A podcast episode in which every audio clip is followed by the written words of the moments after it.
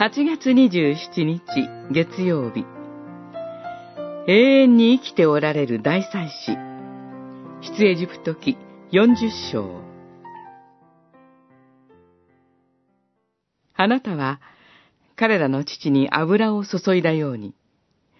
彼らにも油を注ぎ私に使える祭司としなさい。彼らがこのように油を注がれることによって祭司職は世々にわたり、永遠に彼らに受け継がれる。四十章十五節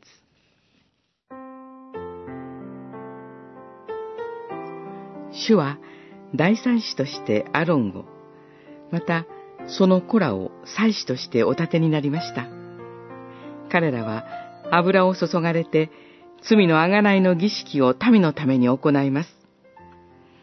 この祭司職がレビ族であるアロンの子孫に受け継がれました。それは、後の世代までずっと続きます。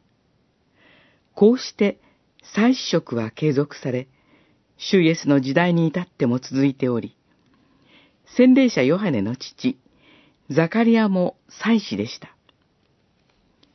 しかし、レビの系統の祭司制度によって、人が完全な状態に達することはできません。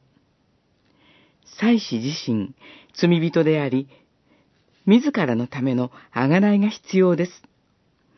たとえ無傷でも、動物犠牲では、罪を完全に取り除くことができず、繰り返し捧げられなければなりませんでした。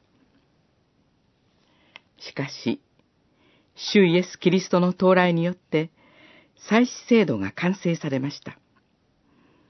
新しい契約のもとで建てられ、油注がれた大祭司イエスは、ただ一度ご自身を捧げて、私たちの罪を完全にあがらってくださいました。しかも、永遠に変わらず生きておられます。